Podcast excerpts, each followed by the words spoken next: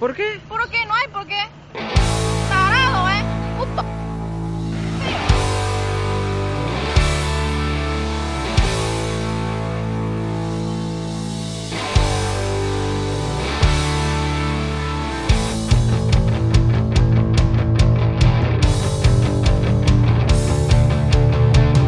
Hola, bienvenidos a la Virgo Cueva, el podcast donde hablaremos de eventos paranormales, ovnis, criminología o todo lo que valga la pena ser contado en la Virgo Cueva.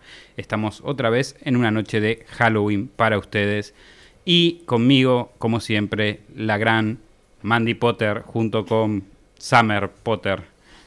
Hola, ¿cómo están? ¿Puedo decirte algo?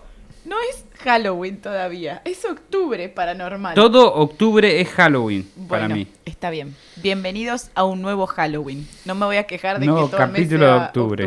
To- No me voy a quejar de que todo el mes sea Halloween, no octubre. Para mí, tenés que pensarlo así, es más divertido si pensás que todo el mes es Halloween. Sí, ¿por qué no? Bueno, y con nosotros hoy también está eh, parte del staff, el querido Matías Frías. Ah. Ay, Es ala. el asistente de operador que viene hoy a escuchar la historia con nosotros. Claro, no tenía nadie para poner, así que vine yo. Exactamente, ese fue el último recurso y ahí está con nosotros hoy. Así que muchas gracias por moverte de atrás de la cámara, delante de la cámara. Yo sé que fue un gran Después esfuerzo. vas a venir vos, Campos. No vas a Algún día, zafar, Campos. algún día va a caer, no vas Campos. a zafar. Bueno, en vez de empezar directamente a hablar del tema de hoy, decidí definir ciertas cosas que al final tendrán relevancia sobre lo que estaré relatando. Obviamente podrán saber de qué ¿Sobre se trata. vas a estar qué? Relatando. Ah, entendí Eh, delatando y me De quedé la- como, voy a estar relatando al ladrón de las hamburguesas de McDonald's. No. También, obviamente, van a saber de qué se trata porque si leyeron mínimamente el título del programa, no hay ningún misterio acá. Claro. Pero bueno, vamos a hacer que hay un misterio. Ustedes Vamos- hagan de cuenta que no saben nada. Te dan de cuenta que to- tocaron clic en un video sin título de nosotros. Bueno, vamos a empezar por la definición de negro. Y esto suena muy mal, pero estamos hablando del color negro. Y el origen de la palabra es incierto, pero se relaciona con la noche. En las sociedades occidentales, el color negro tiene casi siempre connotaciones negativas. Existen varias razones para ello. Pero la más ampliamente aceptada a lo largo de la historia es que durante la noche la experiencia humana es negativa y peligrosa. Cabe mencionar el uso del color negro dentro de lo que es considerado racismo, se volvió una palabra que históricamente tiene carga negativa en este aspecto. Hoy día seguimos reforzando estos miedos. Salir de noche siempre es más inseguro que de día. Se dice que el color negro es la percepción de máxima oscuridad, por falta total de luz, y en la oscuridad los peligros y monstruos se esconden. Ah, como en el Minecraft. Como en el Minecraft. sí. De ahí es que el miedo es que el miedo a la oscuridad es común y para hacer las cosas más claras, durante la noche dormimos y nos encontramos en un estado de inconsciencia, por lo tanto indefensos ante cualquier peligro. Hasta aquí la definición de del color negro. Ahora Si vamos a la definición una de capita, magia. quiero que la luzcas. Tengo una capita, sí. Bueno, magia. A continuación, una breve descripción, y esto cuando digo breve estoy mintiendo, porque no es nada breve, pero de lo que consideramos magia. ¿Vamos a hablar de Harry Potter? No, Yay. no sé si es Ah. considerado magia, pero bueno, Bueno. capaz te suena como algo, algo te suene. La magia es entendida como, entendida como arte o ciencia oculta, es la creencia y prácticas que buscan reproducir resultados sobrenaturales mediante rituales, conjuros e invocaciones. Lo que consideramos magia fue mutando con respecto a la lo que la ciencia pudo explicar y reproducir estos fenómenos en ambientes controlados por mucho tiempo. Muchas cosas se explicaban como magia y gente que estudiaba estas ciencias ocultas o sobrenaturales eran llamados magos. ¿Qué quiere decir? Que hace mucho tiempo hay cosas que, que fueron explicándose con la ciencia que ya no es magia, pero se consideraba magia en algún punto. Como la tecnología. Sí, de alguna manera sí. O sea, hay cosas que, que hoy entendemos que antes no entendíamos. Claro. Y igual las hacíamos y no sé, hay gente que lo hacía o- y se consideraba magia. Inversamente a la teología, a la filosofía y a las ciencias ortodoxas, a la que les importan las causas, la magia, para autoformularte y autodefinirse, se define como la manifestación de la supuesta veracidad maravillamente de algunos efectos que no requieren averiguar sus causas. ¿Qué quiere decir esto? Porque a mí me costó un montón entender el concepto. Y sigo sin entenderlo totalmente, pero tiene que ver con que la magia sucede y tenés que aceptarla, no buscar la causa. La magia es la causa. Si vos querés hacer aparecer algo y algo aparece, no tenés que buscar el porqué científico, sino que fue la magia ese porqué. Así funciona la magia. Exactamente. Por eso se dice que no se buscan las causas, sino se estaría siendo científica y buscando científicamente la explicación de algo. no se digamos. puede ser científico con la magia. No, no, se, se separaron en, en la historia. Como también la religión se separó de la magia, aunque la religión tiene cosas más en común, porque tiene rituales y cosas así, que se quisieron separar por otros motivos. Conocer las causas o que el efecto no sea maravilloso ex- extingue la magia y el pensamiento mágico migra a otros tipos de pensamiento. Hay quiere decir que si encontrás la, le encontrás la explicación a la magia, deja de ser magia. Ok. Si vos sabés el truco de un mago, deja de ser mago, de- tiene una explicación lógica atrás. Dejen de hacer programas explicando Sí, los trucos de, mafi- todo. de mafia, de magia. De mafia. Imagínense hacer un programa de trucos de mafia. Y todos los mafiosos, no, ahora saben mi truco. Entonces, la gente a través de la aceptación de la existencia de la magia acepta implícitamente a esta como la causa abstracta o pseudo abstracta del efecto mágico, como un principio de verdad primaria. Y quiere decir que si vamos a hablar de magia hoy, por favor, por, por lo menos lo que dura este programa, tenemos que aceptar que la magia es real y que las no me mires a mí, yo creo absolutamente en la magia. Bueno, Estoy esperando mi carta de Hogwarts to- todavía. va a Ah, seguir esperando la carta sí. de Hogwarts. No. Desde tiempos muy remotos se aspira a develar, a conocer y a usar lo que posiblemente estaría oculto en los- a los sentidos, oculto a la percepción sensorial clásica, a la lógica, a la razón y al criterio. Estos son como mínimo los tres elementos esenciales de la magia genérica. 1. Un efecto que se percibe como maravilloso, cuya causa sea desconocida e inexplicable en el momento considerado. Ok, Básicamente lo que veníamos hablando. 2. La magia no busca axiomas imperativos, es decir, no trata de probar cosas, sino que asume su veracidad. La magia se cree sin cuestionar a la razón. Una de las principales verdades de la magia es el tópico de el objeto que aparece de la nada o por arte de magia, la magia es la causa misma y no otra explicación. Eh, aparece porque sí. Exactamente, aparece por, ¿Por la magia. qué no hay por qué? No hay ¿Por qué no hay por qué? No hay por qué.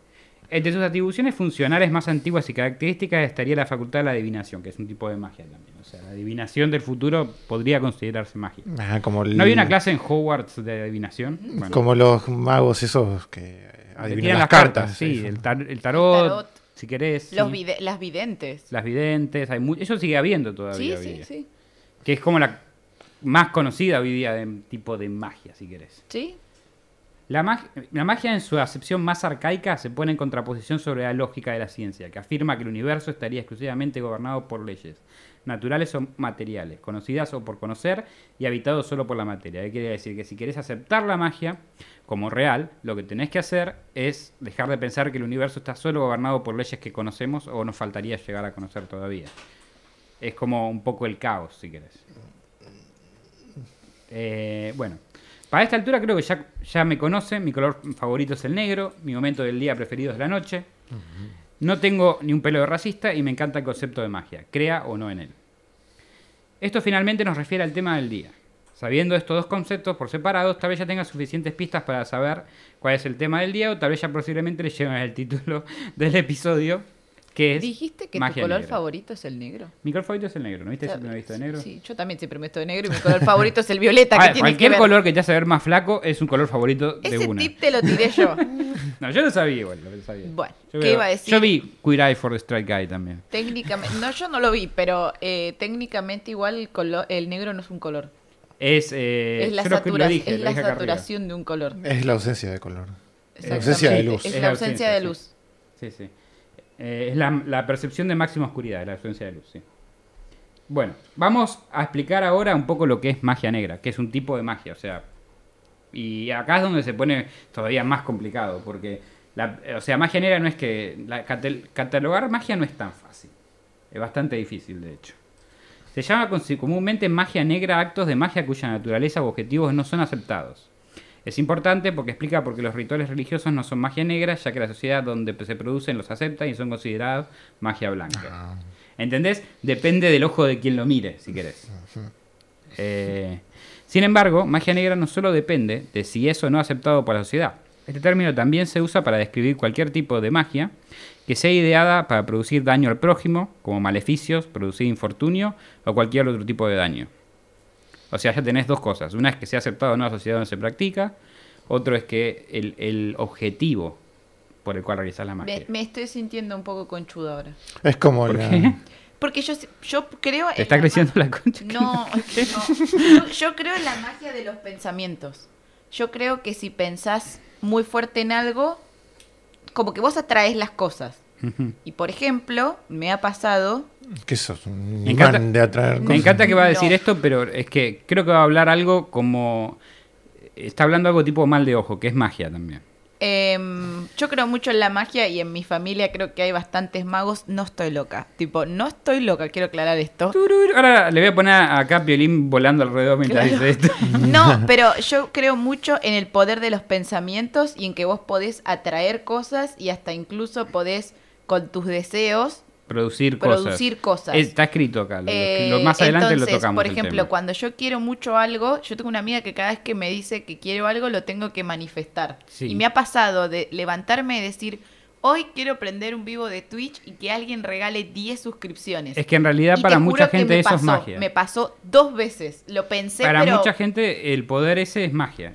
Y me ha pasado antes, ahora yo no lo hago más. Cuando estaba enojada con alguien, decir, ay, ojalá a esta persona le pase X cosa. No sé, No. se caiga, se lastime, lo Que que, te sea. pise un tren. Y le pasó Ese ese, es un mismo de día. maldición. Y es como, wow, boludo, es- no tengo que pensar más estas cosas. Y las dejé de pensar, ya no las pienso más. Soy- Ah. Soy un ser de luz ahora. no, pero es verdad, la magia eh, funciona de esa manera en realidad. Eh, para mucha gente yo estuve leyendo y si vos te propones algo y lo, lo visualizás, lo puedes hacer real. Pero no le tenés que preguntar cómo pasó eso. Es que normalmente se, se define como casualidad. Pero no Mi es casualidad. respuesta siempre es Puede el ser, universo, es- así sí, como genérico, el O- universo. y lo otro Ya. que vos decís es eh, maldiciones in- in- intencionales o mal de ojo. Cuando le decías mal a alguien y solamente por el sentimiento solo eh, puede, puede llegar a pasarle algo, manifestar algo a la persona. Y eso pasa. Eh, lo, lo- lo leí también. No Ya lo hago más, pero de, de adolescente era bien bitches. de adolescente era bien perrita, ahora ya no. Soy una persona- O sea, Mati, quiero o no, siempre va a jugar mal League of Legends. O sea, No. eso se ve que nosotros todos como grupo lo visualizamos y él lo manifiesta. Me, maldi me debufea. yo, no lo, yo no lo visualizo, pero bueno, igual somos todos malos. ¿A quién engañamos? Pero el espejo es como un peldaños. Existen prácticas como el vudú, son comúnmente catalogadas como magia negra, no porque el vudú sea únicamente para generar mal, ¿no? Sino que fue catalogada de esta forma porque en los lugares donde se practicaba es una sociedad que no la aceptaba. O sea, el vudú no inició en realidad, poner en Nueva Orleans, había una gran comunidad de vudú. Pero fue catalogada como magia negra eh, porque O sea no era, la, no era la, la- la magia o la religión ortodoxa de, de- de la, de la zona. Ok. Hay alguien que está diciendo, esta magia no, esta sí. Eh, es la sociedad normalmente Como la que la tiñe. Sí. La paja. La magia negra son todos los recursos destinados a conseguir poderes extraordinarios con el solo objetivo de dominar o controlar la naturaleza de otras personas. Ok. O sea, hacer, o tener más poder vos y poder hacerle mal O a las manipular, demás personas. manipular a las demás personas, exacto. En los comienzos de la historia no había diferencia real entre magia, ciencia y religión, aunque a partir del siglo XIII la magia se fue alejando de la religión y la ciencia. Comúnmente se retrata la magia negra como una pérdida que se usa para dañar, perjudicar a alguien o al mundo en su totalidad. La gente que, la practica se dice que no solo dañar a la sociedad, sino también controlar la materia orgánica e inorgánica. Por ejemplo, no sé, revivir un muerto o Claro. hacer aparecer algo. Un objeto. Un objeto como visualizas un consolador y aparece. Eh, Puede ser otra cosa. Tantos ejemplos. Una manzana, tipo, no sé, tengo Bueno, hambre. depende de lo que quieras. una Yo tengo mis banana aparezca ahora para no levantarme. No, un consolador. sí, a mí me viene bien, no sé. Buah. La magia blanca nace como contrapuesta y protección de la magia negra. Es una típica oferta de ley y demanda, digamos. ¿Viste las estampitas? Ponete la estampita, ponete la cinta roja, ese tipo es sí. magia blanca en teoría. Sí. Catalogar las magias es, por ejemplo, lo que se denomina como magia, o sea, catalogar, esto es un catá- catálogo de magia que estoy haciendo ahora. Por ejemplo, ahora voy a hablar de magia roja Ok. o hematomancia. Ok. Es un tipo de magia y adivinación que utiliza la sangre u, o te- u tejidos vivos para su implementación por medio de rituales. También puede realizarse a través del sexo. Mira vos. Inherentemente no es considerada una magia negra, pero en sociedades occidentales es catalogada bajo magia negra, especialmente si se utilizan tejidos vivos o sangre de terceros. Supuestamente, y, y acá es donde varía, si se utiliza sangre propia es considerada magia blanca. Es como los que matan animales. Matan una... Ritual. Sí, por ejemplo, no sé, un gallo y hacen Claro. un ritual con eso. eh, y, pero dicen que si usas tu propia sangre es magia blanca, porque es eh, tipo ser la sangre de otra cosa o de, de otro bicho o de otra persona. En realidad creo que también tiene que ver con que te estás sacrificando a vos mismo en vez de sacrificar a alguien más. Es ese, sí, tiene que ver. O sea, o a un animal o lo que sea. La- por ejemplo, vamos a hablar de otro tipo de magia. Hablamos de magia roja, que puede ser tanto blanca como negra, dependiendo de cómo se usa. Ahora viene la necromancia. Ok. La necromancia es la magia que utiliza el conjuro y el control de los muertos. Pues ese es el término, significa evocación de los espíritus de los muertos. Ok. Mención especial merece también la menos conocida magia gris, que vendría a ser una mezcla de magia blanca y negra Como con propósitos desconocidos. En, Mirá que busqué. en eh. realidad, para mí el propósito podría ser el balance. Puede ser un balance porque entre las el dos. gris se forma con el blanco y con el negro. Entonces, para mí sería como un balance. Yo puse acá porque hasta en la magia existen los tibios. Prefiero quedarme con el pensamiento Miyagi-Do del balance. ok. Se puede entonces catalogar un hechizo de tipo de magia, en realidad está atado a la intención del hechizo y el contexto social donde se ejecute. Alguna práctica puede ser considerada magia negra solo porque no es comprendida o tolerada por la cre- creencia hegemónica, aunque la intención sea negativa o hacer daño. Cabe mencionar que uno de los problemas principales de la magia negra es el peligro que supone la ley de retorno, que es más o menos lo que nos pasa a nosotros ahora con el, escuchando una radio de fondo mientras Sí. hacemos el podcast. Esta ley implica que cualquier error... Esta magia no sabemos cuál es y no sabemos cómo solucionarla. Es la ley de sintonía, me parece. Claro, Es sí, es la, magia ley de la sí. sintonía. Esta ley implica que cualquier error que puedas cometer un practicante de magia negra volverá con toda la fuerza destructiva multiplicada por 3. Eh, Por ejemplo, al- al- ejemplo al práctico. Sí, por Ah, ok. ejemplo. Como una Si usas de una karma. magia para generar hemorroides en alguien, si no lo haces correctamente, tendrás el triple de hemorroides vos mismo. Hay, hay una película, ah, ¿cómo se llama? La que la mala era Nancy, da, se la tienen que acordar, son niños de los ¿qué, qué 90. Nancy?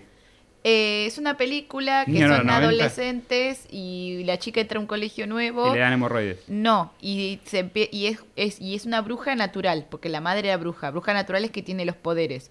Y la reclutan otras tres pibas Me que una hacían, serie de Sabrina. que, eh, hacían, no. que hacían magia. Es una película de los 90 mega conocida. Bueno, pues no me acuerdo. Eh, no- no- pero sí y está en un mega conocida porque no te acordás el nombre. No me acuerdo el nombre, porque era muy niña cuando la vi. Bueno, la- de- tiene tu edad.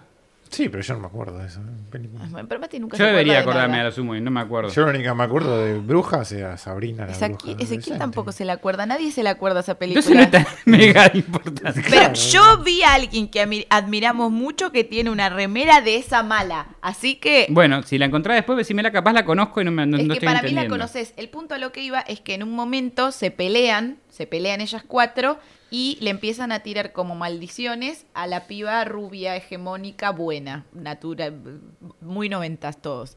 Eh, y, y la mina como es más poderosa, rompe con ese hechizo y se les vuelve en contra. Y ponele había una que tenía un problema de quemaduras en el cuerpo que con la magia se le había sacado y empieza a tener toda la cara como Sí, quemada. puede- O sea, puede tener como que ver con esa ley, le- sí. le- como que les vino a ellas lo que le habían mandado a la otra, pero peor. Igual, igual sabés que, que lo que me di cuenta que, que yo pensé que la televisión se da, o sea, televisión, películas sobre magia y todo, se da muchas libertades. Y muchas de las cosas que, que leí mientras estaba investigando son cosas que realmente que he visto también en películas. No, de hecho para mí esa película es muy buena porque es muy lógico el uso de la magia en esa película. Tipo, y quiero... Chicos, la mala La se pueden- llamaba Nancy. Yo sé que entre lo Está que bien. nos escuchan, alguien va a saber el nombre. Déjenlo en los comentarios, Igual, por favor. seguramente cuando terminemos esto podemos google- googlear también la peli. O mientras. O la voy a googlear ahora. Vos seguí, vos dale. seguí que la voy a googlear. ¿Quiénes practican la magia negra? Los que practican la magia negra son comúnmente llamados magos negros, magos oscuros, o para estos tiempos magues oscures, Ajá, que Ok. pueden tranquilamente ser una clase de personaje de un juego de RPG online. ajá. La premisa de estos magos oscuros están relacionados con prácticas malignas y por lo tanto prohibidas, como trabajar con entidades espirituales malignas, por ejemplo demonios. O sea, invocar demonios. ponele. Ok. Pero los demonios no son cristianos. Sí, pero son malignos, son la parte maligno del cristianismo. O sea, mm, sí, en realidad, para, para- para hacer esto, en realidad tenés que tener una creencia teológica basada Tenés en la que creer en religión, Dios. tenés que creer en lo- el, el cielo y el infierno y querer invocar a estos eh, seres del infierno. ¿Entendés? Eh, se dice que estos magos tienen un poder superior a los hechiceros corrientes. Yo no sé cuál es el escalonado de hechicero corriente contra magos ¿Quién oscuros. los pero- poderes? pero Claro. yo esto, esta es la comparación que hice. A este punto no puedo dejar de evitar eh, sentir una referencia de Star Wars y Harry Potter Porque me acuerdo, por ejemplo, eh, Darth Vader diciendo, únete al lado oscuro, que es más poderoso y tenemos los rayitos. Y me acuerdo que Voldemort se pasó al lado oscuro porque también le, ofre- tenía más- le ofrecía más poder. Para el mí que los cagan. Está bien con que estamos eso, hablando de cultura pop y termina siempre ganando el lado bueno. Pero Igual técnicamente a Voldemort no le ofrecía más poder, le ofrecía posibilidades que la magia buena, por así decirlo, o convencional no le ofrecía. pasa que vos, si sos un mago oscuro, en realidad puedes hacer las dos magias. No hay nada que te prevenga hacer la otra. Tenés más poderes, indefectiblemente. Si tenés más opciones, tenés más opciones. Mm, Sos más poderosos. Este, pero bueno, en las películas siempre ganan los buenos, Bueno, tanto siempre ganan la magia Igual buena. tengo una pregunta Sí. para hacer. Cada vez que, por ejemplo, en el caso de los magos tenebrosos, como Voldemort, Magos- magues Potter, oscures. ya está. Eh, ya está, llegó a abrir una puerta que no querían abrir. Eh, en realidad, eh, lo que siento es que las consecuencias son peores. Sí, sos Sí. más poderoso, entre comillas, Sí. pero las consecuencias, digo, Voldemort eh, usaba la magia oscura, sí, Joya dividió su alma en siete, pero a, costa de matar gente. O sea, es como que las consecuencias después son peores. Sí, sí, o- pero es lo que lo habíamos hablado al leer el retorno. Eh, las consecuencias por hacer magia negra, si te sale mal, eh, son peores que las otras. ¿Cómo se llamaba el hechizo ese que mataba gente que usaba la, la chica? ¿Qué chica? Avada Kedavra. Creo que eso es- lo busqué también y significa que desaparezca la palabra o algo así. No, no me acuerdo bien. Pero es un bueno. hechizo innombrable. Sí, bueno. Eh, creo que es- está basado también en algo bastante real, ese hechizo. Bueno, vamos a ver de las habilidades de los mages oscures. Una es la creación de gemas de sangre u ópalos que permiten al creador, uno, establecer un vínculo telepático con el portador, entre el portador y el creador, en el caso de ser el primero un ser humano. Ah, como un teléfono. Dos, estos, estoy hablando de las gemas de sangre u ópalos, ¿no? Es la, segunda cosa para lo que sirven es formar una alianza entre, de esencias entre el mago y un ser de la naturaleza distinta a la del creador. Demonios, espectros, llamados también servus, esclavos en latín. Este último uso de la habilidad más poderosa y peligrosa para de los nigromantes. Y le permite utilizar la energía del ser al que están vinculados junto con la propia para llevar a cabo sus conjuros y hechizos, lo que aumenta considerablemente sus propias fuerzas. Sin embargo, la desventaja de la unión de esencias reside en la posi- imposibilidad del mago de mantener vínculos con más de un servus, por lo que su poder, aunque superior al común, es limitado. Es como un summoner. ¿Puedo sí. decir algo? La película se llama The Craft en inglés o Jóvenes Brujas. De craft. Sabes que no, no la vi seguro, pero me olvidé totalmente. Pero y la enemiga es esta. Después inserta una foto. Sí, sí, sí, sí, ya sé cuál decís, Este pero no me es acuerdo re nada famosa de la esta película. No Sí. me acuerdo. Bueno, hay que reverla. Es muy buena. Película para Halloween recomendadísima. Dos, la segunda habilidad más importante de los magos negros, o sea, es la absorción de energías de otros seres vivos, como fuente de poder externa. Dicha habilidad no solo permite al mago recuperar su poder más rápidamente si se ha agotado tras un enfrentamiento. Yo me imagino esto, ¿no? Como, como Harry Potter, Como Harry exactamente, Potter, ¿no? sí. Eh, Yo voy a estar pensando en todo el tiempo Harry Potter. es que, Harry es que Potter, parece que estoy Harry haciendo un capítulo de Harry, Potter, pero esto no tiene nada que ver. O sea, Wikipedia, página de magos, o sea, nada que ver. O Voy a decir dos cosas. La primera, si esto es un capítulo de Harry Potter y no lo estoy haciendo yo, me siento No ofendida. es un capítulo de Harry Y Potter, la no. segunda, me siento ofendida porque se puso una capa y no me dijo que se iba a poner una capa y yo no traje mi capa de Harry Potter. ¿Por Bueno, hay una historia detrás de la capa. de Yo en realidad me iba, a poner un- me iba a poner el sombrero de Jack Sparrow y iba a disfrazado de Jack Sparrow. Pero ¿qué pasa? Me di cuenta después que es imposible ponerme un auricular con el sombrero de este Jack Sparrow. Por lo tanto, agarré una capa que tenía en el armario y me la puse. No fue nada premeditado. Bueno, vamos a hablar un poco de los nigromantes. Ok. Entre los magos oscuros podemos encontrar a los nigromantes. Son aquellos magos especializados en el estudio de la muerte y el control tanto de cadáveres como de los seres de otros planos, además de otras capacidades que, aunque son de uso casi exclusivo de los nigromantes, también son practicadas por los magos comunes como la creación de engendros. La nigromancia difiere con todas las formas de hechicería, ya que necesita conjuros para, realizar, para su realización, es decir, se vale de fórmulas mágicas. Dichos conjuros no son más que palabras del lenguaje demoníaco o idioma antiguo, además de la resurrección de cadáveres y de la ocasional creación de ópalos, de vuelta a los ópalos, que son como gemas, no, no hay nada especial, pero No, ellos como que invierten el- poder en eso.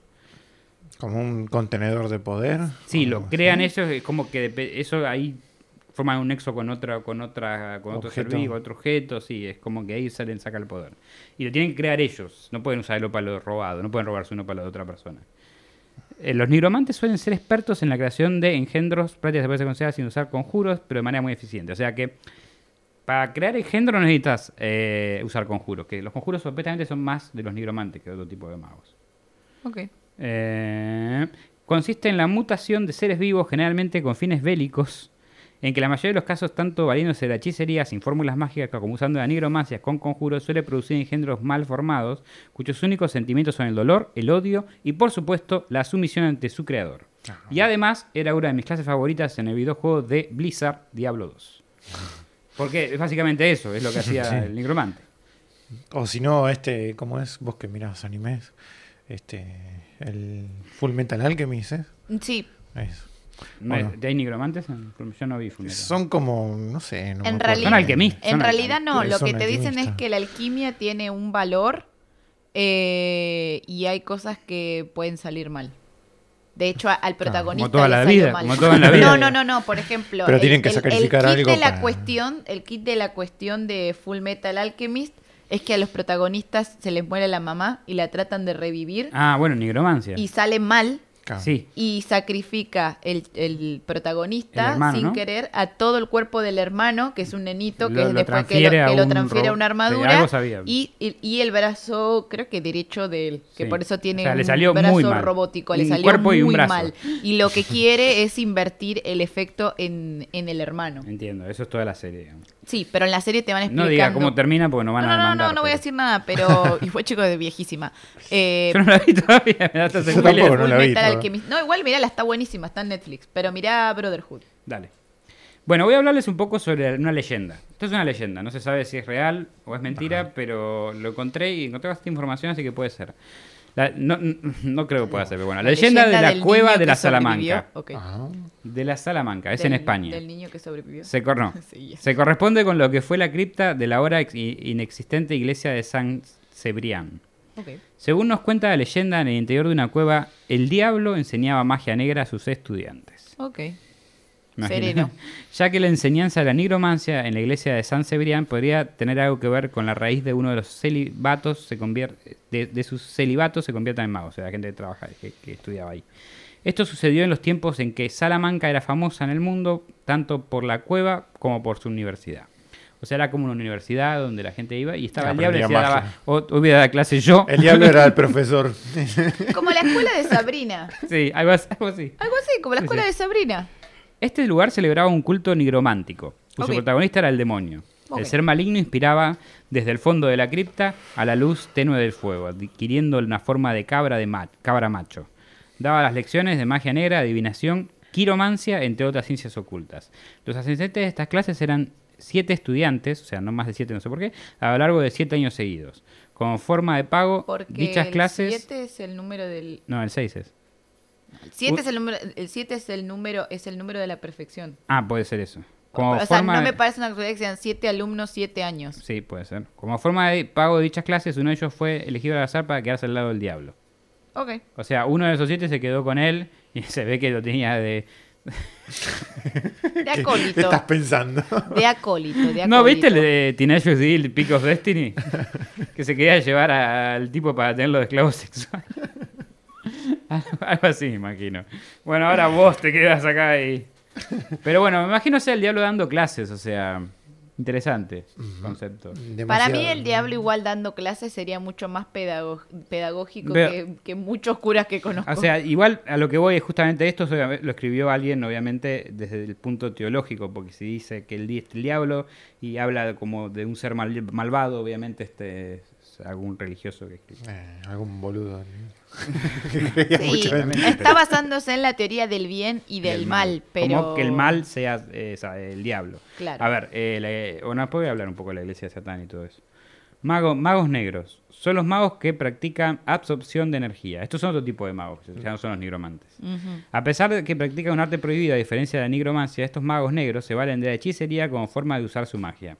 La, la mayoría de los magos negros poseen esclavos con una energía mágica considerable a los que le bloquean los poderes para usarlos como fuente para incrementar su propio poder mágico. O sea, como que encuentra gente que tiene poderes y, y se los absorben, los usan ellos. Pero usan hechizos, a Pero, diferencia ¿y del otro que usan conjuros. Cuando se lo absorbe, ¿no puede usar más? Aparentemente la otra persona no, pero vos podés usar sus poderes eh, vos. Es como que le saca es su poder mágico. Es como, eh, como Úrsula sacándole la voz a la sirenita y dejándola muda, una cosa así. Acá, Como que ella podía usar la voz de Ariel, pero Ariel no podía usar su propia Mirá, voz. me encanta que encontremos ejemplo para todo porque es un quilombo todo esto. Soy Eh, casi docente, amigo. La didáctica está en mí. Vamos a hablar un poco de los símbolos de magia negra, porque, a ver, eh, esto obviamente viene desde, viene desde, es considerado que es, estos símbolos son considerados como magia negra gracias a la iglesia y a las religiones, si no, no sería así. Pentagrama invertido. Este es el símbolo básico, representa los cuatro elementos del universo material, como en el hombre las cuatro extremidades y la cabeza. Es el pentagrama invertido. Sí, sí, sí. O sea, sigilo de Satanás, uno de los signos más poderosos. Es una herramienta que invoca a Lucifer.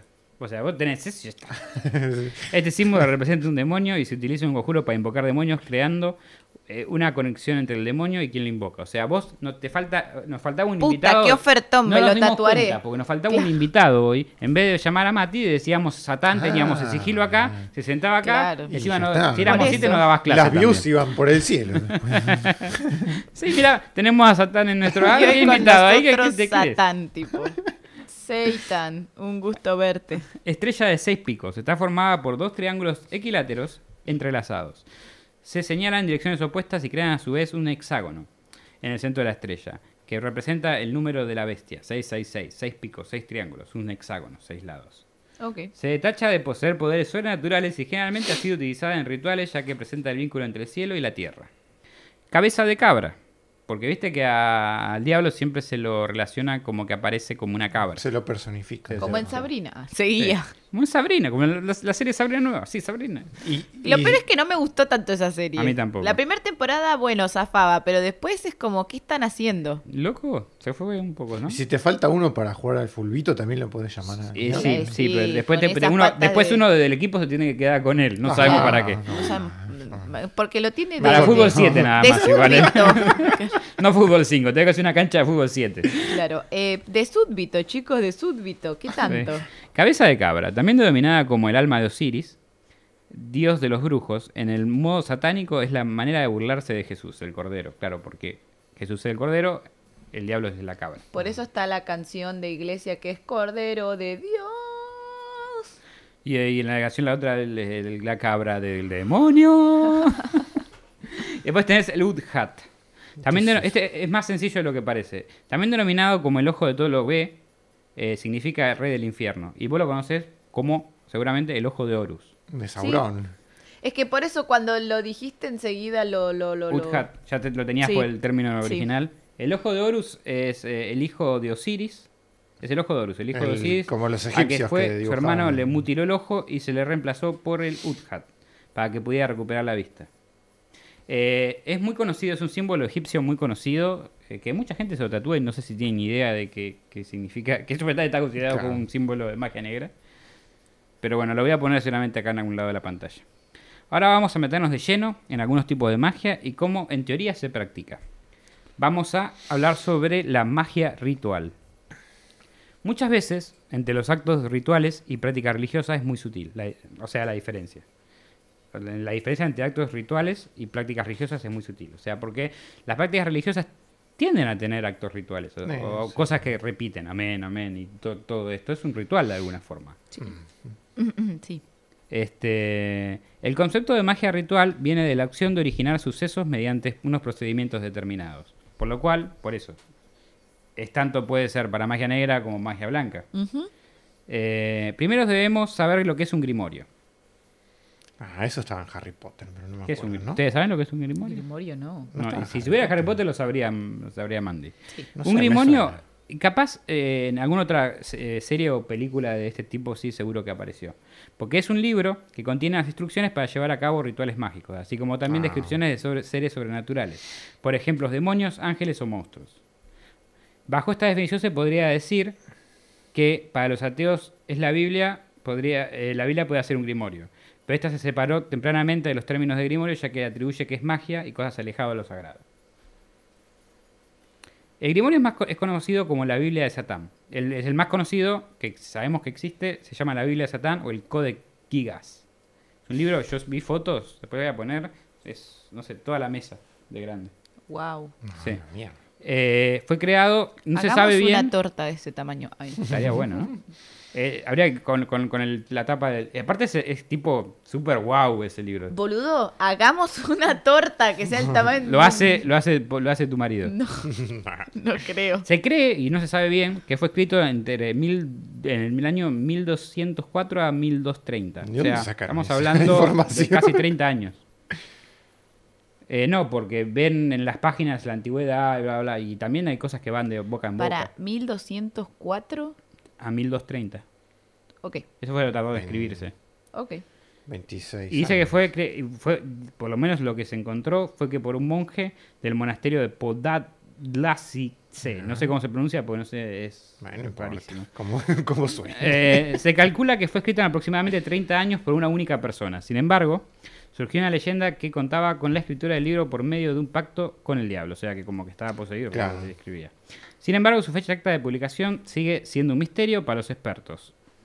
El libro tiene un valor monetario incalculable. No se sabe si es, si es el original, pero el códex parece estar restaurado en el año 1819 y en la actualidad se exhibe en la Biblioteca Nacional de Suecia en Estocolmo, donde forma parte de la exposición Tesoros de la Biblioteca. Vamos a Estocolmo. Sí, la institución ha digitalizado su manuscrito que cualquier persona puede consultar en su página web. Ah, bueno, ya está. Sí, después voy a ponerle el link. Yendo, pon el link. No puede ser encontrado con... al ser encontrado con algún tipo de grimorio, se penaba con la muerte. Normalmente los libros eran confiscados y terminaban en la biblioteca del Igual, para llevar. eh, ¿Cómo hacías para esconder un libro tan grande? Históricamente es súper interesante la, la, la- la historia del Grimonio por- de este, de este Giges Codex, porque dice que se encontró, no me acuerdo en qué reino cuando cayó, se encontró en su biblioteca, escondido, como uno de los tesoros más grandes.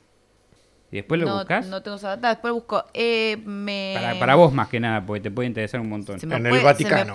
Yo lo iba a No, anotar, pero si iba a hablar tres horas de Vaticano- esto, ya El me iba- Vaticano nunca cayó como tal, Mati, pero podría ser No en la caída no de era- Roma, en la no, batalla. No, no, no, será esa- Alejandría, no, no, no me Alejandría. En ¿no Alejandría es? sí puede ser, cuando, cuando prendieron fuego la suena biblioteca algo de de la- Alejandría. Mm, Cosa de las maravillas, algo así, no, no sé, estaba entre, entre en una cosa que guardaban ellos. La Atlántida. No, no, no, no, no, tiene que ser no. Oriente. No, es Oriente. Ah, Generalmente, eh, eh, bueno, si Pasa quieren que- hablar de la Tierra de las Maravillas, eh, por ejemplo, lo pueden hablar, eh, podemos Era poner parte ejemplo... de, de como lo, lo, lo, lo más, lo más de valor que tenía el rey de ese lugar. Sí, para mí es de Oriente. Lo voy a, lo voy Buscalo. a indagar. En realidad yo podía haber hecho un, un capítulo entero sobre este libro, porque tiene una historia re interesante de cómo fue cayendo en manos en manos. Quiero Pero igual bueno. decir que me Y parece todos se morían o algo, les extraño pasaba algo raro. que... ¿Cómo se llamaba? El, ¿Cómo se llama este tipo Codex de libro? Gigas, o ah, Eh, Grimorio. no, eh, Grimorio, eso. Me, pareci- me parece súper extraño en una época tan, eh, tan, sí, medieval, podríamos decir, que eh, cuando te encontraban con el Grimorio, en vez de eliminarlo, se lo llevaban No, a un se lo llevaban a los monasterios. O sea, me parece, me, me sorprende. Porque generalmente eran ver, épocas eh, en, las, creo que, que en- tiene en las que sentido. todo se prendía Sí, fuego. sí, sí, fuego pero gente, creo que tiene sea, sentido porque la gente más, o sea, prendían fuego los ignorantes y querían que la gente esté ignorante, pero si había un, había conocimiento que te da poder, se lo iban a quedar. Como en el nombre de la rosa. Vean Sí. la película, está buena. Está muy buena con, Eh, con ¿cómo se llama? Sean Connery. No sé, tuve que leer el libro para una materia y leí la mitad, me cansé y vi la Es- película. Bien, buena, buena, buena estrategia. Pero aprobé con un 9, chicos. Bien, sí, a veces a mí me sirvió eso también en la secundaria alguna vez. Mm, sí. No me acuerdo Pasa que acá yo lo hice bueno. para el profesorado, datazo. Sí, no, es un poco más complicado zafar de eso. Bueno, vamos a hablar un poco cómo se realiza un ritual, generalmente al menos. ¿Vamos a hacer un ritual? No, esto estamos, empezamos a hablar de magia ritual, todo lo que hablamos es magia ritual. Normalmente la magia ritual se rige de grimorios, que son las, son las indicaciones para hacer los rituales, y ahora vamos a hablar un poco cómo se hace un, cómo son los pasos normalmente para realizar un ritual. ¿Cómo están escritos en el grimorio los pasos? Obviamente cada, cada conjuro, le digo, cada, cada ritual es diferente, pero casi siempre comparten como lógica, una lógica. Este tipo de magia parece ser normalmente para invocar seres y tomar su energía, usar su poder para beneficio propio o aumentar el poder personal. O sea, puedes llamar a un ser que te puede dar algún tipo de poder o puede hacer algo que vos quieras específicamente. El genio de la lámpara. Algo así. Como Pero- Willow en Un deseo. De todas las posibilidades de invocaciones se dicen que hay demonios inferiores y superiores, que pueden darte la habilidad desde pesadi- generar pesadillas en la gente a- eh, o enfermedades hasta matar o curar. La dificultad del ritual depende del tipo de entidad a invocar, es decir, mientras más difícil es, tenés una entidad más poderosa que te da más opciones, digamos, o que tiene una opción más poderosa, si querés. Como las esferas del dragón. Eh, no, nada No, ver. nada que ver. Como Willow en Buffy. Yo sé que Buffy es una serie re vieja, pero Willow O era sea, ¿dónde viste que tenés que buscar si- siete esferas, juntarlas y pedir un deseo? e invocaba, e invocaba eh, cuando quiere revivir a Buffy. Después cuando quiere revivir a Tara, que es la novia, invoca a Osiris. Bueno, algo así. Es algo así, entiendo. Cuanto más poderoso sos, es más grande la entidad cósmica, por Pero así también, decirlo. mientras más poderoso es la entidad que querés, eh, coso, y la haces mal el ritual, es más lo que Sí, te va a a- pasar. siempre. La magia tiene un precio. eh, Todo tiene un precio en esta vida. Nada gratis, amigo. Mientras- sí. Eh, normalmente, para realizar un, ri- un- un ritual descrito en un grimorio, primero el mago debe prepararse física como espiritualmente. Ayuno, baño, rezos. Se dice que esto le ayudaba, ayuda a que fluja mejor la magia en su cuerpo, digamos. Ok. Segundo paso, debe utilizarse ciertos instrumentos que son descritos según el ritual, desde un cuchillo con algo tallado en el mango hasta un bastón tallado de cierta forma. Es importante que estos utensilios sean vírgenes, no como yo. Sean de otros magos, o, o, fueran- o sea, que no sean de otros magos o no fueran utilizados ante antigüedad para otro ritual. Cada ritual debería tener sus utensilios como para ese ritual Únicos. y hechos por el mago que lo va a hacer. Me siento tranquila de que si necesitan una mujer de 29 años para ese ritual virgen, estoy fuera de peligro. Tercer paso. Aparece el. Esto lo vieron en pe- incontables películas, el círculo mágico. Nuevamente, más comúnmente visto en películas y series como un círculo pintado, delimitado de forma, de, de diferentes formas. O sea, puede ser con tiza a veces, puede ser con sal. eh, Lo hacen en algunas películas. Con velas. Sí. eh, ¿Y para qué sirve? Normalmente eh, eh, está provisto de símbolos mágicos y cosas así. Este círculo no es para la invocación en sí, sino para proteger al mago. O sea, dentro de ese círculo el mago está protegido, si lo hizo bien, de lo que invoque. Hay una película de, de cómo es este de Johnny Depp. No le gustó esa película a, a Cassandra. A Summer puso no le loca. gustó la película. ¿Qué le pasa? No sé, le, le agarró Johnny Depp. Que Johnny Depp No, te- hablaste ¿Cómo más se de Johnny? Depp. Ok. Ey, ey, tranquila. Summer quería Estamos grabando. opinar también sobre la... Ah, ahí se fue a jugar. Esperemos que mantenga callada. Pero estaba ¿Qué- durmiendo re ¿Te acordás encima película ¿qué invocaban al demonio o algo? Sí, esa, la de, de un demonio o algo así. Ahí hizo tantas películas que puede ser. Creo O sea, que ya sé cuál es. Yo te, yo te iba a decir eh, Ash vs Evil Dead, hay un capítulo que invocan a un demonio de la misma manera y se le sale todo mal, pero bueno. Eh, en Supernatural. En Supernatural. Supernatural, al final de temporada... eh, Ocho- 800 películas que vi mínimo. que lo hacen con sangre. Lo- Sí, O sea, lo tallan en con el piso sangre, con y tiran la con sangre. sal. Y, o sea, Hay 800 maneras, este círculo es súper conocido, en alguna cultura pop lo tuvieron que haber visto, eh, y si no, no ven películas de terror ni nada de ese estilo. O no ven películas yo no veo tantas películas de terror. Pero Supernatural es una serie que no es de terror, pero es algo de sobrenatural. Sí, me bueno. gusta mucho la fantasía. Fin. Eso. A la hora, eh, Y la magia. los siguientes pasos varían según el tipo de magia, pero se necesita estar en posesión del grimorio, al menos la lista de los seres a invocar o bien la receta correspondiente. O sea, no puedes acordártelo de memoria, aparentemente. Eh, a la hora de realizar invocaciones, la mayoría de las veces se necesita un libro adicional en el que la criatura será invocada, debe ponerse en manifiesto, confirmando su obediencia. Si los pasos no son seguidos a la perfección, en las narraciones se habla de las consecuencias van desde la locura hasta la pérdida de las partes del cuerpo del invocador. Pero matalo y ya, ya fue. Bienvenido a la grieta del invocador. Este, Que están generando súbditos. Acá voy a hablar de- sobre un... O sea, te- encontré eh, un caso, algo documentado por lo menos, sobre las consecuencias de, de algo que salió mal. Eh, Ok, a ver. No estaba muy, muy explicado, pero es lo máximo que pude recaudar, digamos. Hay un caso documentado en el cual se describen las consecuencias rituales y plantean nuevos interrogantes. El pastor Arthur Berford informó en 1960, o sea, no fue hace tanto, No, informó, o sea, no sé cuándo pasó lo, lo otro. Sobre los rituales mágicos de Thomas Parks de Bristol. Aparentemente, por curioso, hizo una invocación y se vio rodeado de espíritus. Es como. mm. Al parecer esto no fue suficiente. Intentó nuevamente en otra ocasión y se vio confrontado a demonios más poderosos que el círculo, más poderosos que el círculo protector, lo que rompieron el círculo protector. Bedford daba credibilidad. Claro, viste que tenés un círculo protector. Sí. Eh, invocó de vuelta, pero se le fue de las manos o algo hizo mal. Y el demonio, como que pasó por el- los demonios o los espíritus que invocó, sobrepa- se les chupó un huevo el círculo protector. Claro. Eran Eh, de mucho level y. ya. Sí, era mucho level para él. Bedford daba credibilidad a lo que explicaba Parks. O sea, la persona que nos cuenta esto le creyó. O sea, es como que vos me vengas a contar conmigo y yo te creo. Pero no le hicieron nada. Eh, acá lo que viene. No pude encontrar si este acontecimiento terminó con la muerte de Thomas o qué repercusiones negativas dieron al lugar, pero se da a entender que no fue positivo. O sea, pueden haber sacado brazos, piernas, pudo haber muerto, no sé. No, no decía el libro y no encontré en Bien, internet no nada. terminó. Busqué hasta el nombre en Wikipedia, no encontré, o sea, están libros así muy oscuros. Rituales con muñecos. Eh, Sí, inflables. Yo hago un par de esos. Ay, basta. Estos rituales son de naturaleza más sencilla y no suponen peligro para el mago. ¿A qué me estoy refiriendo con rituales con muñecos? ¿Qué es le viene a la mente cuando hablo de rituales con muñecos? Eh, Chucky. Sí, No. yo iba a decir lo mismo. No, vudú. Muñecos vudú. Ah, bueno, eso que le pone los... Ah, bueno. ¿No suenan más a eso que a Chucky? Dijiste rituales con muñecos. Sí. Pero como ya lo habías dicho antes, lo Pensé que animaban, animaban muñecos. O sea, no estoy hablando del vudú, estoy hablando que... O sea, el vudú utiliza rituales con muñecos. El vudú es más grande que hacer eso nada más. Ok. Es como una religión casi en algunos lados. Eh, ese tipo de ritual se relaciona hoy día mucho con el vudú, utilizando, pues digo, muñecos de tela, cera o barro. El objetivo es que el muñeco represente a la persona que queremos, hacerle daño y- o simplemente poder ejercer poder sobre ella. O sea, no te quieres hacer daño, capaz, otra cosa.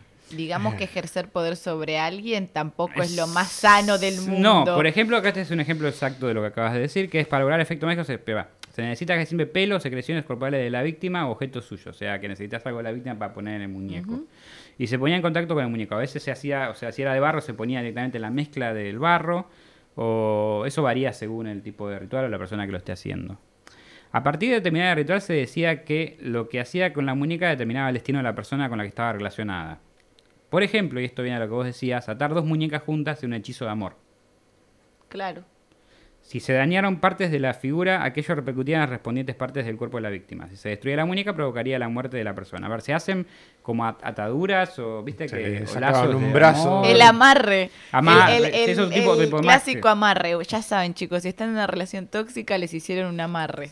Sí, eh, en realidad, en realidad ¿sabes qué? Yo leí que el amarre, a veces eh, las relaciones tóxicas y que, que- o casamientos que son eh, muy infelices son amarres mal hechos. O que salieron mal. Ningún amarre ritual. puede salir bien, boludo. Porque no es que. No, porque en teoría la ma- ellos postulan, los que hacen estos, estos trabajos postulan que solo funciona si hay amor en las dos personas. Lo único que hace esto es unirlos. Pero, ¿para qué sirven? Ok. No, es que no sé fortalecer ese no amor. es como que el destino los va, los va a unir y ya. Si no se conocen, no. A veces uno va a buscar su va a buscar el amor de su vida una esta persona. Dice, quiero conocerlo, no lo conocí. Y de repente conoces a alguien y te hace pensar que es el amor de tu vida. Es raro, pero puede pasar. Igual eso puede ser un poco una construcción. Vas, le No, pagas a alguien, puede ser le una pagas a alguien, le decís, quiero conocer al amor de mi vida porque considero vas a conocer, que este no me- lo Claro, conozco. y estás y más después pendiente a todo. Estás más sugestionado, claro, estás yo. en un bar tomando un café y entra una persona que te gusta Y y, le decís, el pene, el amor de mi vida. El, el amor Ese funcionó. es. El amor Ese ese, es. es. Ese es. Y capaz que no nada que ver es el, del pibe que está al No, lado, obvio, obvio. puede- es que en parte la magia funciona así. Es como lo que vos dijiste, su gestión. Y sí, ¿Entendés? Entonces, bueno, es vamos. el poder de la mente. Se me ha, me ha apagado la, la, la tableta. Aquí estamos. Vamos a dar un consecuencia caso de este tipo de, de rituales De- con muñecos. Un periodista americano informa que el concertista de piano francés fue un concertista de piano francés fue víctima de un ritual con muñeco. Luego de un altercado, el pianista abandonó su secta esotérica. Dicha secta procedió a usar un muñeco que lo representaba, con sujetos con tornillos en los brazos. Casi al mismo tiempo, las habilidades del pianista empezaron a fallar, de modo que inclusive tuvo que interrumpir un concierto. El periodista cuenta que otros miembros de la secta acudían a las actuaciones siempre cerca del escenario y criticaban sin cesar su interpretación. El poder de la mente, amigo. Puede ser tranquilamente. Si le mostraran muñecos, mira, te, te estamos haciendo No es bracita. eso. Estás, primero, si vos te peleaste con alguien, ya tenés, para mí, para que no te afecte que esa persona esté ahí, te lo digo como artista que ha actuado en escenarios y en concursos donde todo el mundo quiere ganar y es un nido de ojalá se equivoque, ojalá pierda, ojalá Bueno, algo le salga terrible, mal. sí. Tipo, o sea, lo, lo, lo he vivido, lo he, lo he vivido. Y a vos te sugestiona de alguna manera que alguien con quien te peleaste o con quien tenés una energía negativa esté ahí en ese mismo momento. Sí. Y si encima tenés tres personas en primera fila que están pensando que se equivoque, que se equivoque, que se equivoque, que se equivoque, que se equivoque, que se... En un momento se va a equivocar. Sí, es, prob- es probable que sí. Es que la- la- la- hay mucho poder de todavía no sabemos. Le que están tenemos. haciendo focus. O sea, Le es están haciendo focus. le no están lo que hacemos nunca nosotros cuando jugamos. Pero bueno. Bueno, lo están sea- focuseando y lo están tryhardeando. Obvio que se va a equivocar.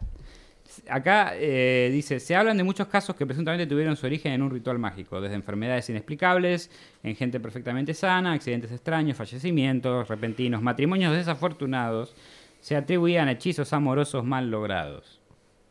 No era culpa de los chabones, sino que le echaron la culpa a la magia. No, lo hicieron mal. O sea, la culpa de lo que hicieron, el, el hechizo lo hicieron mal. No fue culpa de que No fue culpa de que le hicieron para mierda el culo, los no, dos. no.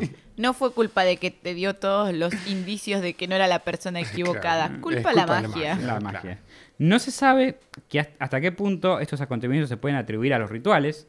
Es un tema que hasta hoy día no se puede comprobar, ya que en la Edad Media los magos, hechiceros y brujas sabían que tenían la muerte asegurada si se probaba su culpabilidad, por lo tanto se mantenía todo en secreto extremo.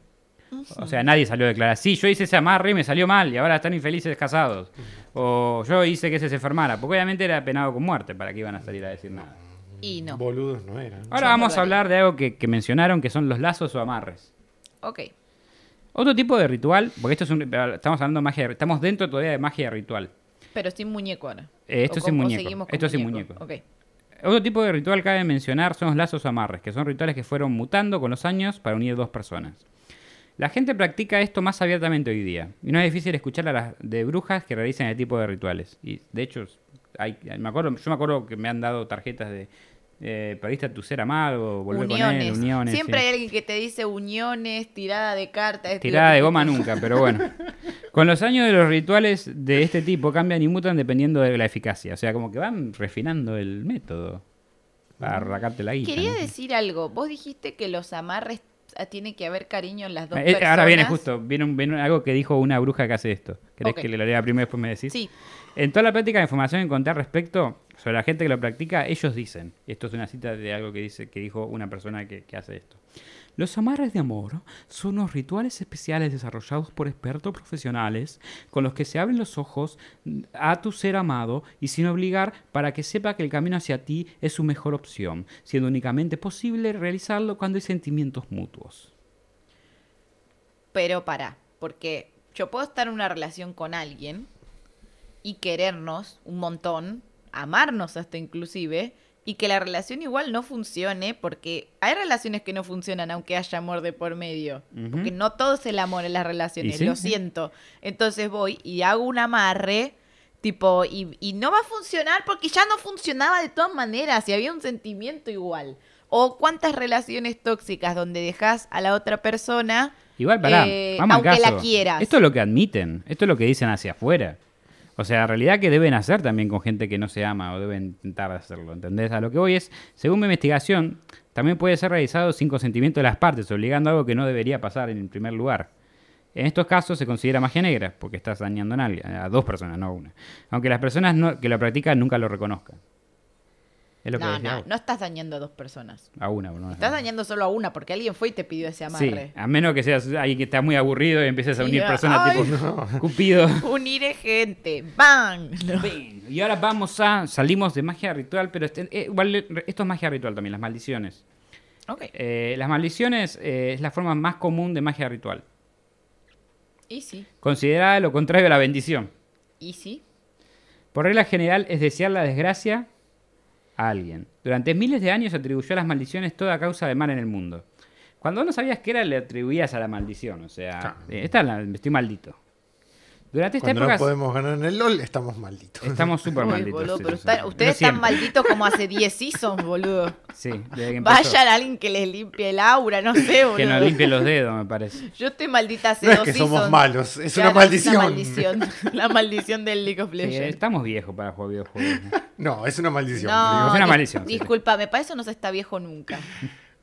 Tienes razón. Durante una época se creía que solo brujos o brujas podían realizar maldiciones, pero durante la Edad Media se empezó a creer que solo el desearle el mal a alguien podría ser suficiente para ser considerado que lanzaste una maldición sobre otra persona.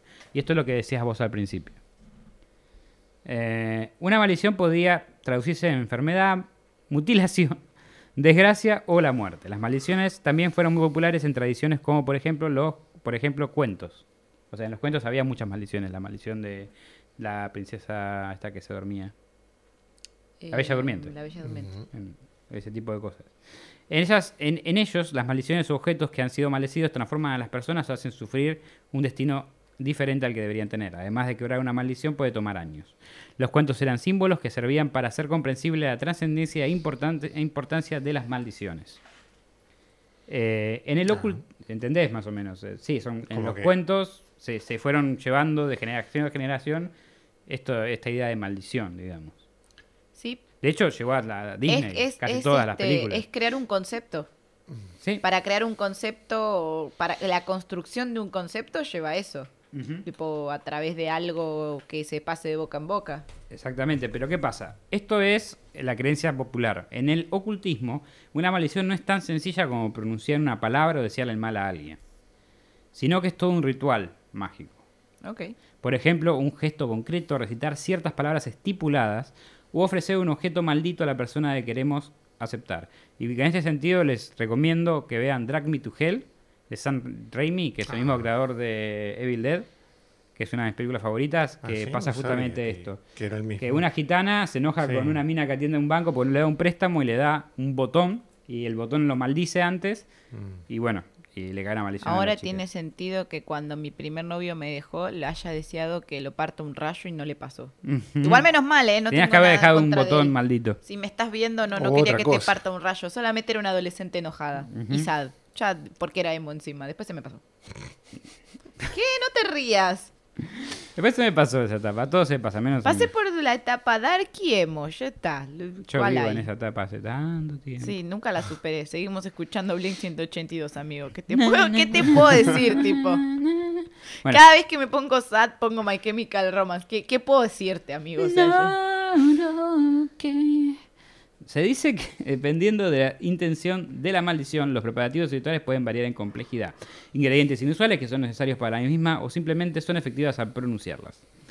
Los efectos dependen de la intención que se persigue. A veces es necesario informar a la víctima que está maldito para que surja efecto. Wow. Por lo general causan enfermedades, un cambio de actitud, afectar la memoria y en casos extremos la muerte. Lo de informar a la víctima me, me suena muy como decirte, mira que estás maldito, ¿eh? Che, está maldito, ¿eh? Y, empezás, y empe- todo, empezás- todo lo que te sale mal empezás a atribuirlo a esa maldición. Le, le, le mandabas una carta. Hola, hoy quería contarte que estás Está maldito. maldito. Besis. Así, el de besis. Estás Con maldito. amor, niñita. ¿Cómo? No sé. ¿Cuándo te va a pasar? No sé, pero estás maldito. Pero cada vez que sople el viento escucharás, estás maldito. Estás maldito y chupa pija.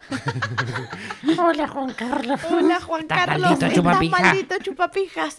Ahora dentro de las maldiciones existe el, el tan conocido mal de ojo. Un tipo de Ah. maldición que estoy bastante seguro que todos escuchaban hablar en algún momento fue el mal de ojo. En este caso no es necesario ningún ritual, solo parece ser necesario dirigir negatividad hacia la otra persona. O por, o por ejemplo, sentir envidia. No se sabe por qué se dice que solo algunas personas pueden lanzar mal de ojo. Y por ser tan sencillo de realizar, muchas maldiciones son involuntarias. Y lo creo.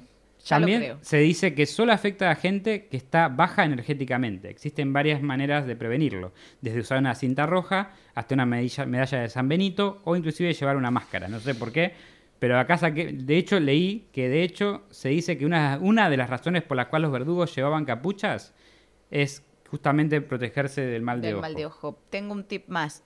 O empoderarse en perritas bien biches y nada les va a afectar. Así que Sí. empoderarse. A este mal de ojo me Amigas, lo, amigos, me lo limpio. Me lo limpio, me lo saco así. No, simplemente cuando estás seguro de lo que valés y de lo que tenés y de lo que sos. Bueno, por eso dice que a afecta a, gente baja energéticamente, que quiere decir que está mal. Sí, que está mal o que está triste o que no cree en sí mismo. O que soy yo. Bueno, Crean en ustedes mismos. Sí, cree la, la puta madre. yo no creo en mí mismo. Te voy a cagar cachetazos. Se dice que su origen es del continente africano y los daños de la víctima pueden variar desde gano, dolor de cabeza, enfermedad, pérdida de riquezas o, si- o simple mala suerte. Ok. Bueno, vamos a hablar de una maldición muy antigua, a ver si adivinan de qué maldición muy antigua hablar. ¿Se acuerdan de alguna, escucharon alguna vez hablar una maldición? La maldición del perla negra. Sí, pero no, en la, históricamente hablando, Dame otra pista. en Egipto, Una pista más. faraón. Ah, las plagas y eso. Eh, la de la momia. ¿De cuál? Con las plagas. La maldición de Tutankamón. Sí. Ya que Pensé estamos... igual vamos a hablar más de la Ah, momia, que pero cuando entiendo. abren el cofre. que- Bueno, ahora, ahora- ahora la voy a contar un poco mejor. Sí, no, hay una cuestión con Tutankamón. Ya que estamos hablando de maldiciones, me pareció interesante mencionar la maldición que duró, una maldición que duró miles de años. Seguramente ya escuchaban alguna vez. Es la maldición de Tutankamón. Cuando en 1922 el británico Howard Carter eh, descubrió la tumba del faraón en el Valle Egipcio de los Reyes, el impacto en el mundo arqueológico fue enorme. Se halló una gran cantidad de tesoros en las cámaras funerarias. Además, tanto la momia como el sarcófago estaban intactos. Poco tiempo después de abrirse la cámara funeraria, el amigo de Carter, Lord Car Carnarvon, ¿Por qué murió se llama Lord Carnarvon, ¿qué crees que te diga? Lord Muri- Carnarvon. murió a consecuencia de una picadura de mosquito. A la mierda. Se era un mosquito bien, bien jodido, Alto era el mosquito, dengue, era, amigo, era sí, el el, Zika. el Zika, eh, ¿qué le picó? Unos años después habían muerto ya 12 personas que habían profanado la tumba. Muchos periodistas sensacionalistas se apuntaron a escribir sobre la maldición del faraón. Hasta se especuló con la posibilidad de que los antiguos egipcios hubieran diseminado en la tumba algún tipo de hongo o bacteria para evitar que fuera robada. También se habló de venenos o fuerzas sobrenaturales. Pero los egipcios en esa época no conocían las bacterias. bueno, pará. Pasa que igual los egipcios tienen todo, todo así como Creo. Hay algo muy raro en los egipcios. Y capaz Mandy sepa más sobre esto. Pero dicen que los egipcios como tenían tecnologías que no deberían tener. Sí. O sea, que hicieron las pirámides y... ¿Cómo? Hay algunas que son muy Hay difíciles. una explicación histórica. Hay una Ah, explicación bueno, histórica que no vamos a escuchar hoy porque si no... No. Pero hay. Sí hay. Ok. O sea, hay gente que no ¿Es un quiere resumen histórico creer- muy resumido? Sí. Dale. Eh, el, el- el- el río del Nilo eh, crecía e inundaba, inundaba parte de, de- de lo que es este, la parte del, del Nilo, justamente. Entonces emigraban y hacían construcciones durante ese tiempo y cuando el río bajaba cosechaban. Y la mayoría de gente que llevaba los tablones eran eh, cuando toma, Egipto tomaba otros territorios, como cuando tomó el corredor sirio-palestino, traía presos políticos. Entonces los ponían a trabajar en las construcciones. Esclavos no serían en presos. Realidad Presos no, no, no eran esclavos porque no los trataban como tales. Pero cuando en esa época eran como un imperio conquistaba a otro, tomaba de rehenes a los. Sí, pero a lo que Oh. voy es que no los maltrataba. Es más, era una costumbre egipcia llevarse a los hijos de los reyes para educarlos como reyes egipcios. Entonces, de esa manera los construían como respeto a egipcios otros reyes. y se, le- y se legitimaban como egipcios. Entonces, cuando un gobernante de ellos moría, ponían al rey, de, o sea, de rey, al hijo del rey del gobierno anterior, que ya se reconocía como Egipto porque se había creado en... e-, Es como que vos sos el, el se- hijo del rey de España Sí. y te secuestran y te traen a Argentina y te crían como argentino. Y después te decimos, anda y goberná España. Vos te vas a sentir más argentino porque toda tu vida viviste en Argentina, no te vas a reconocer como español. Entonces le vas a ser más fiel a Argentina yo- que a España. yo me, yo me voy a España.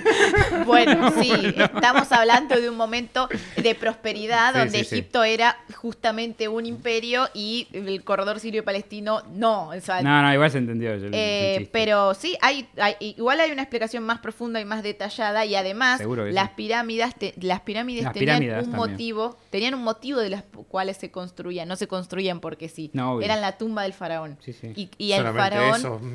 eh, sí, Sí. y, en realidad las tumbas del faraón eran unas mastabas, que, era, que son como un cuadrado de pirámide. Y a un faraón se le ocurrió que él no quería solo una mastaba, porque su reino era mucho más grande que una mastaba y que el rey anterior. Aparte los, Entonces, los enterraban con sus riquezas, sí, con sus con parece riquezas demasiado- había que llevarles ofrendas, o sea, Demasiado exagerado hacer una pirámide vamos a quedar para hablando una hora, Vamos un a quedar hablando ¿no? tipo una es hora una cuestión, es una cuestión de ego. El punto es que uno se mandó a hacer una pirámide, entonces el que vino no quiso hacer menos y se mandó a hacer otra. Una y otra. más grande. ¿Quién Y a- tiene la pirámide más grande en. Egipto, eh? Es más, la ¿Cuántas pirámide, la pirámide se mandaba Siempre es un tema de claro, egos y de penes. Tal cual, la pirámide se mandaba a hacer cuando el faraón nacía. Cuando el faraón nacía, Ah. ya le ¿Cuánto le estaban mide a este? la Digo, a este pone a ser la más grande. Y así es como, bueno, voy a seguir contando o sea, sobre Sí, esto. sí, Súper interesante igual. Podemos estar un montón. esto, Yo ya calculo sobre Egipto, podemos estar hablando toda la noche si queremos. Me sale la, la- no, no abran la Bueno, puerta hablamos de que se murió 12 personas a, a los años de que se coso.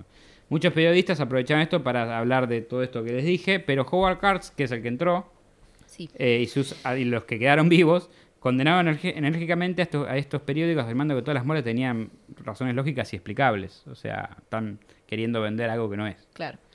Luego, Ber-. Como Berliner y, sí, y Illustriere Edgar Wallace, mirá qué nombre, ¿no? Dijo que la desgracia iba unida a las momias de aquellos faraones que habían ofendido a los dioses. Wallace intentó por todos los medios que cada una de sus muertes, de, lo- de las muertes de los miembros de la expedición pareciera fruto de algo misterioso. Pará, no entendí. ¿Iban a pagar por la muerte de todos esos faraones? No, que te la- o sea, era una maldición que había caído sobre los faraones que habían ofendido a los dioses. Ellos entraron a esa tumba, por lo tanto se la, la maldición se, se transfirió a ellos, de alguna manera. ¿Cuál era el faraón este de la maldición? Tutankamón. Pero Tutankamón no ofendió a ningún dios. Y capaz sí, vos no lo sabés. Sí lo sé. Capaz fue y dijo, che, Dios, pa. Si yo no me equivoco, me puedo estar, me puedo estar equivocando. Yo tengo más Tutanka- pirámides. Tutankamón, el padre, el padre de Tutankamón cambió la capital de Egipto y quiso volver a Egipto monoteísta. Bueno, yo y no- yo Tutankamón no la dije volvió que ese tipo politeísta. tenía- No hay chance de que hubiese Yo no dije que este a tipo tuviera dios. información correcta. Reivindicó a Amón, tipo, por eso es Tutankamón, porque el padre era, creo que era Akenatón, o sea, y quería cambiar el culto de, de Amón a Atón. Bueno, basta, listo. Ah, eh, Profesora de historia alert. Wallace intentó por todos los medios, o sea, él intentó, o sea, por todos los medios, que cada una de las muertes de los miembros pareciera ser fruto de algo misterioso. O sea, ya- estaba inventando desde Lo principio. forzó, sí, sí. A pesar de todo, se cree que la, de- se cree que la existencia de virus, bacterias u hongos, luego de tanto tiempo, era prácticamente nulas. O sea, como que también era imposible todo eso que decían. Y que las muertes eran resultado de causas naturales. Se dice que la maldición parece ser más bien fruto de la imaginación de los periodistas. De Y necesitaban algo para vender Sin y era jugoso y místico y orientalismo y ya. Sí. Sin embargo, existen muchos casos, eh, muchas descripciones y lugares y objetos que parecen ser realmente maldecidos. Los relatos de estas maldiciones se reelaboran en historias de terror. Ok, a ver. Hasta hoy día no se puede responder la pregunta de qué tan verídicos son los registros sobre las maldiciones y qué tanto el folclore. ¿Qué quiere decir? Que hay muchas cosas que realmente fueron malditas y después se convirtieron en cuentos que se convirtieron en películas. Y lo podemos ver en lugares malditos, en cementerios que, que hay historias que son malditos, en lugares y no sé, cosas así. Ok, Tiene sentido igual. sí. Caso, dice acá. Eh, se dice que la actriz americana, estos son casos de maldiciones, ¿no? En teoría. La actriz americana James Mainfield murió el 29 de junio de 1967 en un accidente de coche.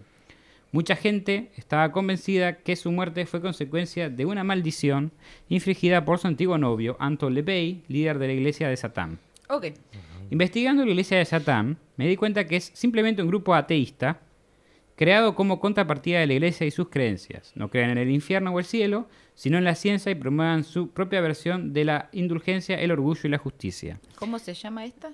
La iglesia de Satán. Es la que es, Badía es parte también. Eh, Me estoy empezando a sentir de la iglesia de Satán y no sabía exactamente qué era. Es una contrapartida de la iglesia nada más. Es como que van en contra, pero no, No, soy creyendo. atea, soy agnóstica, o sea, creo que existe Dios, pero no creo en las religiones, pero sí creo fervientemente en la ciencia. Pero creo hicieron cosas re interesantes. Pues profesora de historia. Hicieron cosas la re ciencia. interesantes la iglesia de Satán porque dijo, bueno, dijeron, si van a, si van a enseñar en las escuelas eh, la Biblia tiene- y hay libertad de religión, tienen que enseñar la religión de Satán también. Claro, como nuestra religión que es Y leyenda si no van a legendaria. enseñar la... Sí, Oh, quería decirlo, Y ya que a nombramos a Abadía, sí. nuestra religión es leyendas legendarias. Miren leyendas, no necesitan más vivir leyendas Miren, legendarias, pero escuchen. miren, escuchen leyendas es un podcast que hace a- lo que nosotros hacemos mucho mejor. En realidad nosotros nos inspiramos en ellos, no vamos a mentir.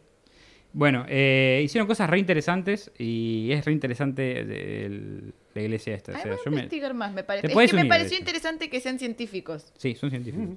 Este grupo Como rechaza Batman. rituales, sacrificios humanos y de animales, profanaciones y otros actos que los proclamados satánicos realizan. Ok. Eh, lo cual demuestra que la gente es rápida en acusar cuando la palabra de Satán está en el medio. No existe evidencia que la iglesia de Satán realizara magia o rituales de ningún tipo, de hecho no cree en la existencia y funciona más como una contrapartida de la norma establecida e infundada globalmente con la religión cristiana. Y esto por sí solo no tiene ninguna connotación negativa, tomando el nombre de Satán solo porque la iglesia lo propone como su antagonista. Es solamente hacer una iglesia para hacer la contra. Sí, Me gusta hacer la contra. dice casa de brujas o sección para ofender a Mandy. Ay, no, van a abrir la puerta del feminismo ahora, cagamos. Algo que no mencioné antes sobre la casa de brujas. Quiero decir que abriste tres puertas hoy. La de Harry Potter, la del profesorado de historia y ahora vas a abrir la del feminismo. Bien, me encanta abrir puertas, es uno de mis hobbies favoritos. Veo. Algo que no mencioné antes sobre la casa de brujas, o sea, que no hablé nada de la casa de brujas, pero sí mencioné que los brujos y magos eran penados de muerte.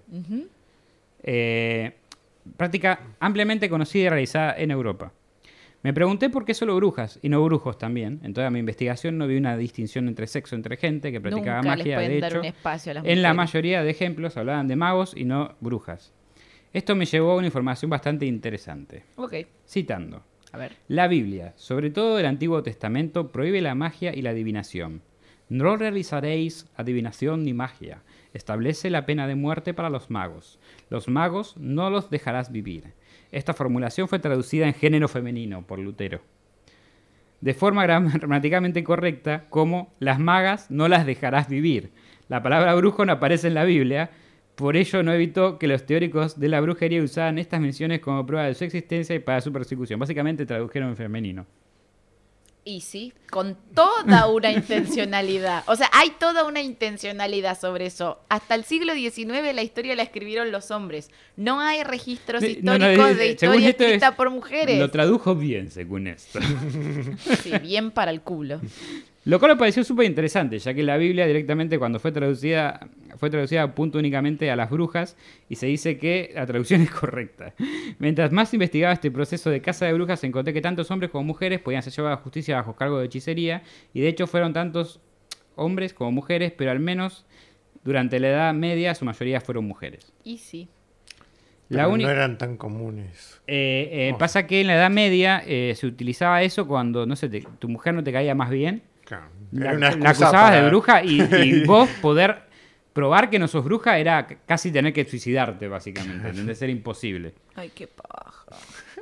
querían pregu- sacar una mina Después se preguntan por qué las mujeres feministas estamos tan enojadas, gente. Pero léanse un libro interesante O y vean se van este a. Sí, y bueno, O yo hago un capítulo sobre feminismo. Si se lo bancan, yo lo hago, el Pero feminismo esotérico. Bueno, Mm. podría ser. La única información al respecto del por qué es que la sociedad estaba armada de una manera patriarcal y el poder acusar a una mujer de bruja da más poder al hombre sobre ella. Hasta acá voy a elaborar sobre el tema porque da para un capítulo entero, porque estoy seguro de que mi querida prima está ansiosa por escribir. Amo que me conozcas tan bien igual. En fin. Para terminar, les quiero decir que este fue un tema muy complejo de investigar, ya que las ramas de la magia y la magia negra son infinitas, su definición y también su interpretación y prácticas son inmensas y variadas durante la historia de la humanidad. Lo que antes se consideraba magia ahora es parte de la ciencia. Tratar de contrastar fuentes y traer lo más relevante, armarlo de una manera comprensible y presentarlo. Cerrando el tema, mis queridos brujos y brujas, Espero que, eh, brujes, espero que disfrutaran el capítulo de hoy. Ante todo lo mencionado, es bueno mantener la mente abierta. Yo trato de hacerlo a pesar de ser un hombre de ciencia, ciertamente escéptico a este tipo de cosas. ¿Sos Les- escéptico a la magia? Eh, no, soy escéptico a... Soy un poco escéptico. No totalmente escéptico. Pero Bueno, cuando nos empezamos a juntar de nuevo no leías, así que y ahora lees y Soy hasta escéptico a los escribís, libros también. Así que eh, puedo lograr sacar un poco de eso. No, pero igual, o sea, no es que no, no es que no es que soy como ateo a la magia, soy como agnóstico si querés, mágico. Claro, puede ser. Agnóstico mágico. Este, Escéptico. O sea, es como puede puede puede ser, pero no no tuve nunca una experiencia que me hiciera sentir que sí. Mm, ok. Excepto muy mala suerte, o sea, sí tuve más de ojo, pero tengo que pienso que es simplemente casualidad. Este mm, bueno, les deseo un buen día, tarde o noche. Traten de no invocar más espíritus de los que puedan manejar Mm, es y no hacer el eso. mal. Ni hacer Los vudú, esperamos- ni cosas raras. ni- Nah. Ni, ni, sí, ni, ni usar sigilos, ni, ni. ¿Cómo eran los libros estos? Hay sigilos que son buenos. Sí, sigilos son buenos. Hay que, a, a ver, usen sigilos, pero usen sigilos buenos. No me acuerdo cómo se llamaban los, los bri- bri- Grimorio. Grimorios, los grimorios. No usen grimorios malos. Eh, Y si los- encuentran un libro gigante que dice. Sí, y me lo traen. eh, Tráiganlo, tráiganlo a la Virgo Cueva. Totalmente, lo esperamos. Lo esperamos. mándaselo, man- que lo manden. Bueno, para terminar, los esperamos de nuevo la semana entrante en la Virgo Cueva. Esto fue todo por el día de hoy. Los invito a participar de los sorteos de Halloween. Para aquello tendrían que comentar, ponerle like, seguirnos Y suscribirse. y suscribirse y tocar campanitas. Y Eso que en toquen- realidad Ah. sí pueden, por favor. Toquen la campanita porque me siguen llegando comentarios de ay no me llegó Ay, la- no me enteré que no me subieron avisó capítulo". YouTube y me suscribí pero actívele a la campanita así YouTube le avisa cada vez que subimos video nuevo Y si ustedes refieren también el podcast, van a tener más posibilidades. Estamos eh, regalando o vamos a estar sorteando por, por capítulo. Vamos a estar sorteando, ¿no? Una remera o algo. Y después a final para Halloween, una caja sorpresa de Halloween. sí Eh, algo más que les quería decir. Eh, Imagino. gracias a todos los que nos escuchan por Spotify eso es importante lo que nos escuchan por sí, Spotify también. Yo sé que nosotros a veces hacemos cosas como muy visuales o somos no damos cuenta que es un programa de radio sobre todo. Por eso creo que intentamos siempre mejorar el sonido y, y tratar de no pisarnos Y mucho. estoy orgullosa de que nos escuchan desde cuatro estados de Estados Unidos, un estado de México, en. Bélgica, Desde eh, el baño. desde el baño, este, que, se, que Hay uno que salió que nos escuchaba mientras se masturbaba o tenía sexo con la mujer. Bueno. Eso es raro, pero bueno. Lo que a vos te sirva.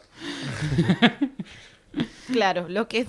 Sí, ya fue. No voy a, no voy a aclarar nada. Así que, qué bueno. Nada. Hubo eh, demasiados chistes ¿falta algo? que ¿Nos no falta pudo- algo? de- no, no, no. ¿De desearles un, un gran día, una gran semana, de un gran mes, de un gran año. Bueno, porque tanto De vuelta les presentamos aparte del equipo de la Virgo Cueva, Eh. señor Matías Frías. Siempre no lo van a tener siempre frente a la cámara, pero Eh, siempre va a cuando estar haga ahí, falta que, que escondido. venga alguien. Cuando alguien no venga, él capaz lo ocupe. Claro. Ahora va, está atrás de la cámara ayudándonos para que esto sea posible.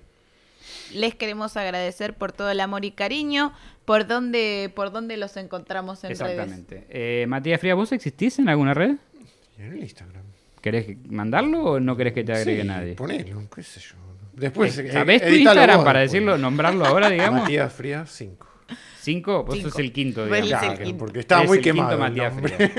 Este, a mí me encuentran como CE Frigo eh, con doble E en vez de una I en Instagram y como Cristian Frigo con CH, Cristian, eh, en YouTube para mi disco Tres Tites Tetris.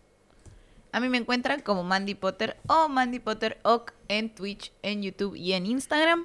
Y eh, si tienen alguna anécdota paranormal que nos quieran contar o también eh, algún caso que quiera que investiguemos, nos pueden mandar un mail a cuentosенlavirgocueva.com. Agradecidísimos. gente, Obviamente también pueden mandar mail ahí eh, si quieren participar en algún programa. Se, se- se va- se les dará una fecha, se- veremos cómo lo manejamos.